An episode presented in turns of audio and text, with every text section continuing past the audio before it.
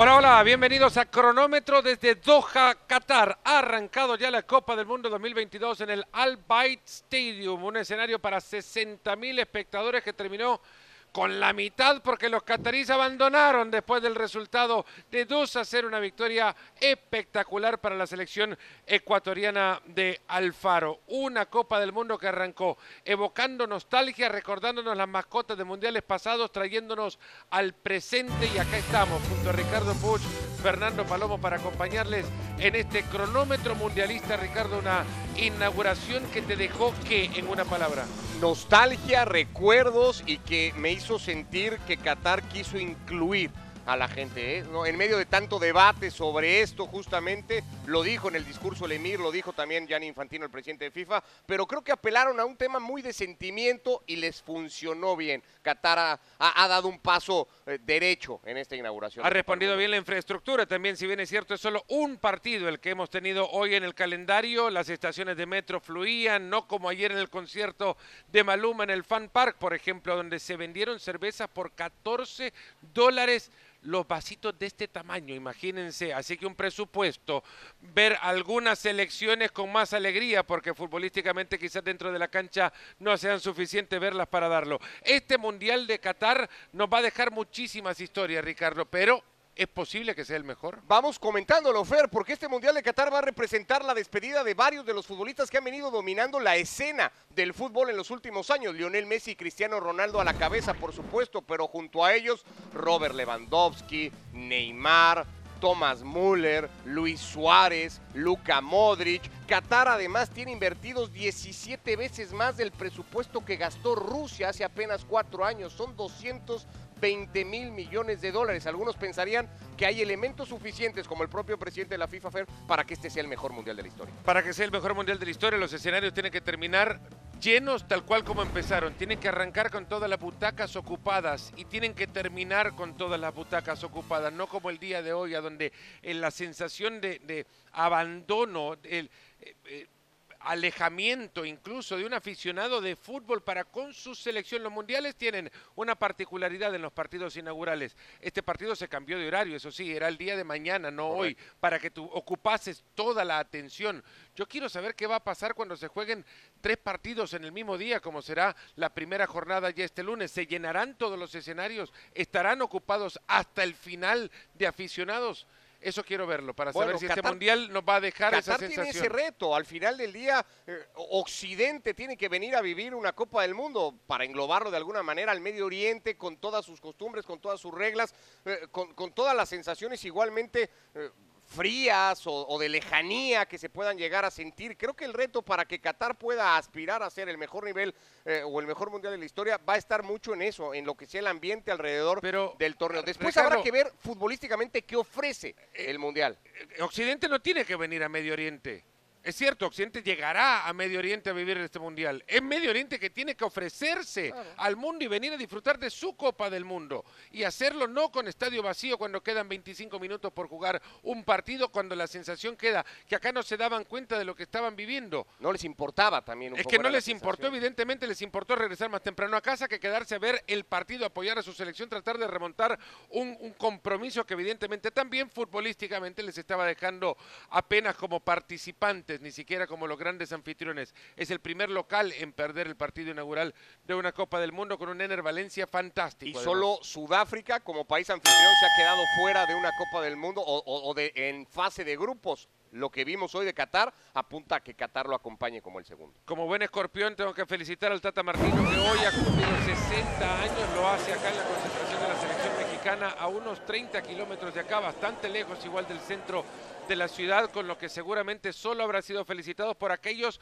de su cuerpo técnico del plantel que le querrán dar un mejor regalo el martes cuando enfrenten a la selección de Polonia. Pero ¿tiene algo que festejar el Tata Martino hoy, además de la vida, evidentemente? Eso, de momento creo que, que eso, porque tiene un entorno hoy de muchas dudas, Gerardo Martino, de un equipo que no termina por responder, que parece que sigue arrastrando muchos vicios que no ha podido corregir en los últimos problemas. Es un equipo que no termina por definir el estilo porque una cosa es a lo que juegue o lo que pretenda jugar en su idea desde su formación la selección mexicana, eso creo que está muy claro porque incluso se debate si Gerardo Martino tendría que tener más flexibilidad, algo que parece ha mostrado poco, pero me parece que ni él ha logrado darle un mejor funcionamiento al grupo, ni el grupo ha, ha, logrado tener un mejor rendimiento desde individualidades, que también tendría que apelar a eso México. Si, si colectivamente el equipo no ha funcionado, ver si alguno puede empezar a sacar cabeza, tampoco se lo hemos visto. Yo creo que hoy Gerardo Martino pasa un cumpleaños preocupado cuando menos. Esperaría que en todos los pasillos de la concentración mexicana Gerardo Martino haya escapado de cualquier abrazo, que los haya alejado, que les haya dicho, no, hoy no es el día de felicitar, no. Y si llegara Rogelio Funemori y decirle, a ver, vos lo que tenés que hacer es darme un regalo el martes, no hoy. Porque si la confianza va con Rogelio Funes Mori, que es uno de los jugadores por los que el Tata Martino más peleó por activa y por pasiva para que estuviera acá en la Copa del Mundo, si lo pone de titular, que creo que el regalo grande sería que uno de estos delanteros, que Henry Martín, que, Rogelio Funemori, que el propio Raúl Jiménez llegase hoy y le dijese al Tata, antes de darle una tarta, antes de darle un, un pastel, le dijera, a ver, yo el martes estaré listo para darte los regalos que querés y no solo Funes Mori, Fer, y pensaría en otros futbolistas porque Gerardo Martino ha, ha, tenido mucha fidelidad hacia ciertos jugadores. Héctor Moreno va a ser titular el próximo martes. Hace rato que no atraviesa el mejor momento el futbolista de Rayados. Le pasa lo mismo a un compañero de equipo como Jesús Gallardo. Cuesta mucho trabajo pensar que no vaya a Herrera si va a confiar en él. Héctor Herrera y además en una posición en la que en principio debería de ser de Edson Álvarez o todo el mundo asumía que era de Edson Álvarez y la podría jugar. Que los regalos la... lleguen el martes y no ahora. Igual hay muchas razones para que el Tata Martino festeje. Tendrán que hacerle ver que la fidelidad vale de algo, que tiene un precio y que y, y, demostrárselo el próximo martes ante es Polonia. Así, ante la selección de Polonia, además. Ante la selección de Polonia, rival de México. México presume un dato que muy pocas selecciones, de hecho solo Brasil tiene. Se ha clasificado a la ronda de eliminación directa, es decir, ha superado la fase de grupo en los últimos siete mundiales de fútbol. Polonia no consigue hacer algo similar desde hace 40 años. El partido del martes es el debut ante la selección europea. Para pasar ese partido, México tendrá que tener gol. Algo que le sobra por lo menos desde su principal individualidad a la selección polaca. Es Polonia un rival más complicado, como lo decía Enrique Esqueda, el ex delantero de la selección mexicana, que lo que enfrentó México contra Suecia, por ejemplo, fue en aquel tercer partido de Rusia. No, pero me parece que hay que tomar en consideración el contexto del partido aquel cuatro años y medio atrás contra una selección de Suecia, cuando el escenario ya estaba con la complejidad de tener que ir a sacar el resultado para poder acomodarse bien en aquel grupo. Sí, esta selección de Suecia o aquella selección de Suecia no tenía Zlatan Ibrahimovic, uno de los grandes ausentes del Mundial de Rusia. Esta tiene a Robert Lewandowski. Si bien también este equipo parecería no tener individualidades que se le comparen a aquella selección de Suecia, este equipo es mucho más conjunto que aquel equipo sueco. Y es el primer partido, si vamos a ponernos a comparar como Quique Esqueda quiere hacerlo ahora entre rivales de un mundial a otro, mejor comparemos situaciones. El primer partido de México, aquel mundial, fue ante Alemania, que sí era mejor entonces que esta selección de Polonia pero lo que hay que ponerse a pensar no es tanto en el rival, porque para ello tenés que tener suficiente autoridad futbolística, quiero decir, para, para hacerlo. Primero hay que pensar en México, y no creo que México sea tan bueno hoy como lo era en el 2018. Sobre todo, qué momento de futbolistas atraviesa así. Pareciera ser un partido muy complicado, pero más por el momento que está atravesando la propia selección mexicana. Aquel partido contra Suecia era el tercero. Claro. Era, era la necesidad, y más, tuvo que repasar por el favor de Corea en aquel partido para que la selección mexicana entrara a la siguiente Había ganado contra Alemania el partido probablemente más importante de México en la historia de Copas del Mundo y tuvo contra Suecia su peor derrota en marcador al menos, seguramente también en funcionamiento el marcador al menos desde Argentina 78 que México no perdió un marcador, un partido de Copa del Mundo por un marcador tan amplio. Hay, hay una realidad y es que esta selección de México se tiene que concentrar primero, enfocarse en ese primer partido. Yo no recuerdo, y eso lo podríamos discutir en otro espacio, en otro cronómetro, cuando México arrancó una Copa del Mundo con tanto peso en el primer partido. No lo recuerdo. No lo pierde la inaugural desde que cayó con Noruega en Estados Unidos 94. y en ese mundial igualmente siguió a la, pasó a la siguiente instancia. Eh, quien no estará en esta Copa del Mundo es Karim Benzema, el vigente balón de oro que desde 1978 no se perdía una Copa del Mundo. Ese dueño del balón de oro era entonces Alan Simonsen, ahora es Karim Benzema y se pierde el Mundial por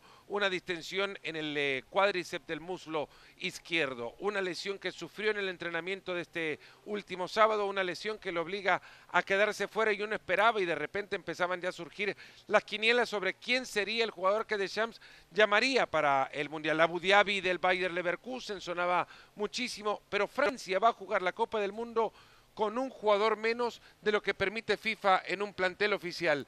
25 jugadores para hacerle frente a esta Copa del Mundo para Francia. ¿Es inteligente no sustituirlo? Marcial podía ser también otra opción que tenía Didier Deschamps. Yo creo que Benzema le daba a la selección francesa porque mucha gente habla, bueno, Francia ya fue campeón del mundo sin Karim Benzema, sí, pero después llegó Karim Benzema y Deschamps eh, trató de cambiar la forma de juego para que Benzema tuviera lugar. Fue su mejor goleador de la última Eurocopa con todo y lo que supuso el resultado para Francia y la decepción finalmente. Yo creo que Benzema le daba a esta selección francesa un envión anímico y de confianza que Deschamps no va a encontrar en un ningún vuelo otro- de fútbol que no va a encontrar en otro En otro futbolista, además. futbolista. Es que Benzema hay una cuestión, y yo recuerdo hace ca- 13 años, cuando llega Benzema al Real Madrid, preguntaba a alguien del club, me decían, porque llegó con Cristiano, con Kaká, les preguntaban 2009 sobre de la apuesta. esos monstruos y la colección de futbolistas que en ese momento estaba consiguiendo Florentino Pérez y me decía, no, el que es verdaderamente bueno es Karim Benzema, a quien habíamos visto en el León en una faceta de goleador, de centro delantero, de finalizador.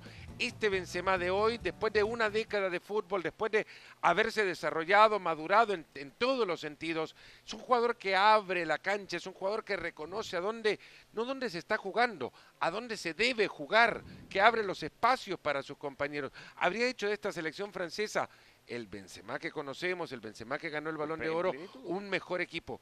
Pero ese Benzema no estaba desde hace dos meses. Y ese Benzema no lo puede convocar de Champs en ningún otro. Puede sustituir a un delantero, perdió un delantero, pero es que con Benzema da la sensación de que perdió un futbolista, ¿no? En toda la extensión de Un la jugador, palabra. claro. No, y, y- y eso no se lo va a dar ningún otro que pueda convocarlo. No sé si también es una manera como que de, de- de res- no, no sé de respetar, de, de- asumir que Benzema es, pues sí, de alguna Bueno, manera a- a- insustituible de alguna forma. Lo que cuentan es que varios de los jugadores en los que pensó, Marcial por ejemplo, o el caso de ah, eh, Diallo a quien ya te, yo o Diaby a quien te mencionaba, estaban de vacaciones. También. Estaban dispersos por el mundo, eh, dispersos por eh, estos, ¿cuántos días? 30 de Copa del Mundo, 64 partidos que darán muchísimos mensajes, muchísimos mensajes en redes sociales. Habremos escrito un montón de cosas alrededor de los partidos y llegará un momento donde tendremos que defender lo que hemos escrito y ese es el momento de hoy. Y arrancamos con el tuyo, justamente porque escribías en redes sociales y vamos a tratar de defender ese post. Y tú ponías esto: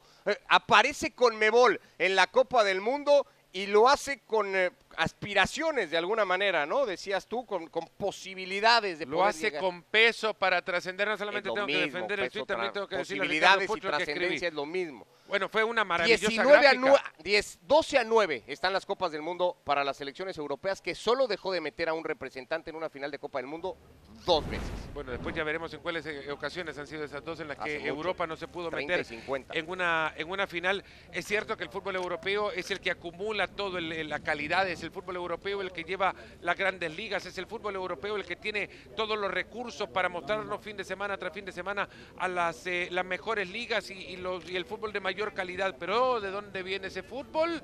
Cuando vemos el post que puso la, eh, Conmebol, que además tiene un espectacular escenario acá para atender a sus, eh, a sus aficionados, nos damos cuenta que Brasil, Argentina, hoy Ecuador lo ha confirmado y lo que tiene que mostrar Uruguay en este mundial es de muchísima calidad y pueden llegar lejos en la Copa del Mundo. ¿Cuán lejos? No sé, pero van a trascender porque hay calidad. La calidad que se ve es en Europa ganar el Mundial, que con Puede Mebol le quite el dominio a UEFA. puede ser. Hay calidad suficiente, creo, en esta Copa del Mundo para que se pueda pensar en al menos dos selecciones. Alemania, Sudáfrica, Brasil y Rusia. Cuatro mundiales consecutivos para los Y no ha pasado antes también. Yo creo que ya en Sudamérica no solamente está el deseo, sino la necesidad. Lo hizo Brasil hace 20 años por última vez cuando el Mundial iba a Asia a disputarse en Japón y Corea. Pues a ver si lo consigue ahora. Ha arrancado este mundial también con una gran victoria de la selección de Ecuador y ahora te toca defender tu post, Sí. lo que has escrito en, en Twitter. Ricardo Puch dice, eh, ganó ante un anfitrión sin coraje. Todo lo maduró, o todo lo maduro y sólido que fue Ecuador se topó contra una ino- inocencia pasmosa de Qatar. Además de mucho fútbol, a los locales le faltó coraje, ganas, algo imperdonable en una Copa del Mundo 0-2, comodísimo para los ecuatorianos que dan un primer paso muy importante. A ver, decilo, atrévete, acá atrás hay varios cataríes. Es que me pareció ¿Coraje eso. le faltó? Sí, coraje, orgullo, pasión. eh, era tu mundial. Qatar venía y lo defendíamos aquí. Decíamos la Copa Oro que había jugado las semifinales alcanzadas, eliminado por Estados Unidos, el título en Copa Asia, el título en, título en Copa Árabe, cinco años al frente del equipo de Sánchez, tratando de jugar a algo, tratando de ser un equipo que proponía, que iba, que buscaba. Hoy no vimos nada de eso a Qatar. Se va sin rematarle al arco a Ecuador. Triste. Me, me quedo con eso. El partido fue sumamente cómodo para el equipo de Gustavo Alfaro, más allá de que lo encaminara rápido, el gol anulado por fuera de juego, polémico, no, el penal transformado por Ener Una de las Valencia. actuaciones de, de- de un arquero más titubeantes que he visto Sí, en Copas del Mundo. No hablemos ni siquiera de un partido Pero inaugural. Ecuador- en Copas del Mundo. No hay un momento, sí, la última jugada de la primera parte, aquel disparo después en el complemento que se va apenas arriba del travesaño, aisladas completamente, no pasa nada, ¿no? Con la selección catarí, No, ha sido una enorme decepción. Has defendido muy Bueno, tu post además tiene mucha razón, es cierto, es bastante fuerte, pero hay mucha razón detrás. A, a Ecuador no sé si tanto le faltó coraje como lo que le sobró fueron nervios, fue inseguridad, fue desconfianza incluso y nada peor o nada, sí, eh, eh, más triste para una selección que arrancar con un error de un arquero, no, y no no hablo de los goles, hablo del gol que le anularon, una salida eh, innecesaria, una salida que terminó por, por meter en, en nervios, en un concierto de nervios a un fondo defensivo que poco hizo para detener lo brillante que fue también el seleccionado ecuatoriano. Eso hay que decirlo. Más allá de lo que le pudo haber faltado a Qatar, a Ecuador le sobró fútbol. muchísimo al equipo sudamericano. Bueno, la jornada va a continuar mañana acá desde Qatar y este grupo A completará su primera fecha con el partido entre la selección de Países Bajos y Senegal. Los europeos regresan a una Copa del Mundo después de ausentarse hace cuatro años en Rusia. Las últimas dos veces que estuvieron en un mundial alcanzaron las semifinales en 2014 y la final en 2010. Parece ser una selección resurgida la de Bangal que apunta a una victoria cómoda ante Senegal. No creo que así lo sea, porque Senegal si algo le hace falta es Sadio Mané y Sadio Mané para lo que sirve es para encontrar un camino de salida, una válvula de escape de ese eh, planteamiento de líneas muy cerradas al que ha recurrido ya para ganar la Copa Africana, que recordemos que la ha llevado hasta los penales para quedarse con ese, con ese título, que ha llegado ahí también incluso para conseguir el boleto contra Egipto para llegar acá a esta Copa del Mundo. Es Sadio Mané la salida para que la mitad de cancha consiga algo de aire. Ahora, el agobio sobre ellos será importante. Son sólidos defensivamente, tienen a, Koulibaly como uno de los eh, más imponentes centrales que cuenta con lo que cuenta el fútbol mundial en la actualidad. Es cierto que uno no va a ser suficiente, pero van a ser un equipo que le va a, le va a hacer pasar serios problemas al equipo de Países Bajos para poder ganar el partido con la comodidad que se presume desde tu pregunta. Pa para los que considerábamos a Senegal una selección candidata a, hacer una sorpresa o por lo menos a sacar la cara por África, que hace rato no hace nada en Copa del Mundo, apelábamos a la nómina de Senegal. Es cierto que Sadio Mané era el estandarte, era la, no, la punta de, de este iceberg, pero tienen a Eduard Mendy, que lo que quiera decirse en, en, su paso por el Chelsea, es cierto que Kepa le terminó quitando la titularidad a Koulibaly, a Azar, a Diop. Es un equipo muy completo el que tiene Senegal para venir a pelear a Copa Gana. Gueye en la mitad de la cancha. Sí. Es un equipo completo, sí, pero es salir de ahí, salir de todo lo que hemos mencionado. Hemos hablado de mucha solidez en el arco, en, el- en- en las- en la zona defensiva, en el medio del campo, pero salir de ahí Sí, requería de un jugador con la inventiva, la velocidad, la capacidad técnica de, de Sadio Mané y a él no lo tienen. Me genera mucha, mucha curiosidad conocer cómo lo van a, a suplir, cómo van a salir desde ahí. ¿Puede la selección de, de Senegal dar una sorpresa? Sí.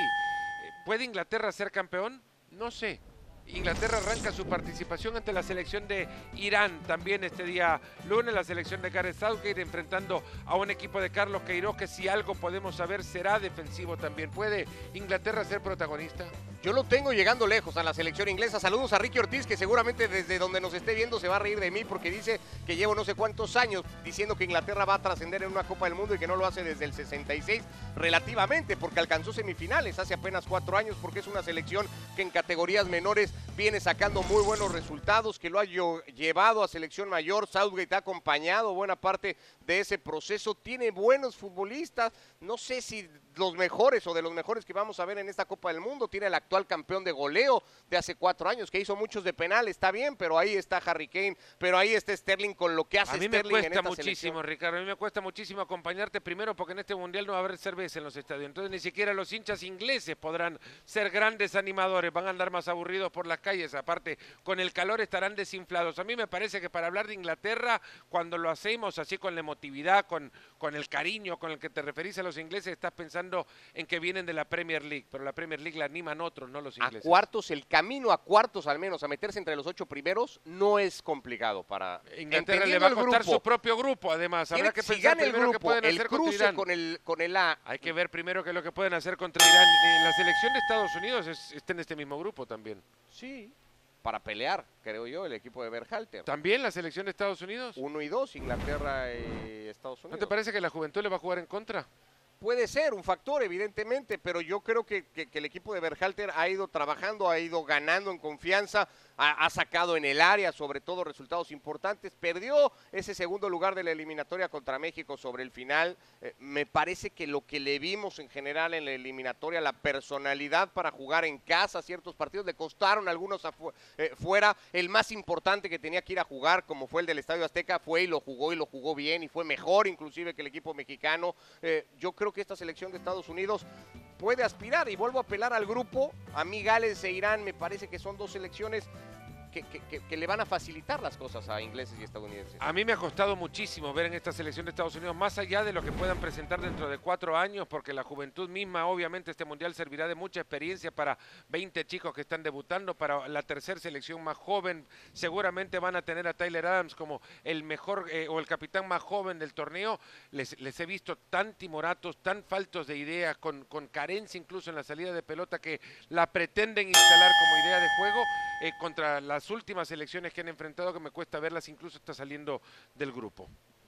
Bueno, pues estamos casi cerrando esta edición de cronómetro. Habíamos hecho la encuesta, ¿no? Y se había hecho en las redes sociales cuál sería el once ideal para esta Copa del Mundo. Ya está ese equipo definido, una prueba más de que muchas veces la popularidad va por encima del momento, la calidad de los propios Ay, no sé cuántos jugadores yo podría sacar de este 11, pero hay un par que se caen, por ejemplo, por la forma en la que llegan a la Copa del Mundo. Pero es cierto, ahí nos quedamos muchas veces con el recuerdo de lo que han sido y no lo que son.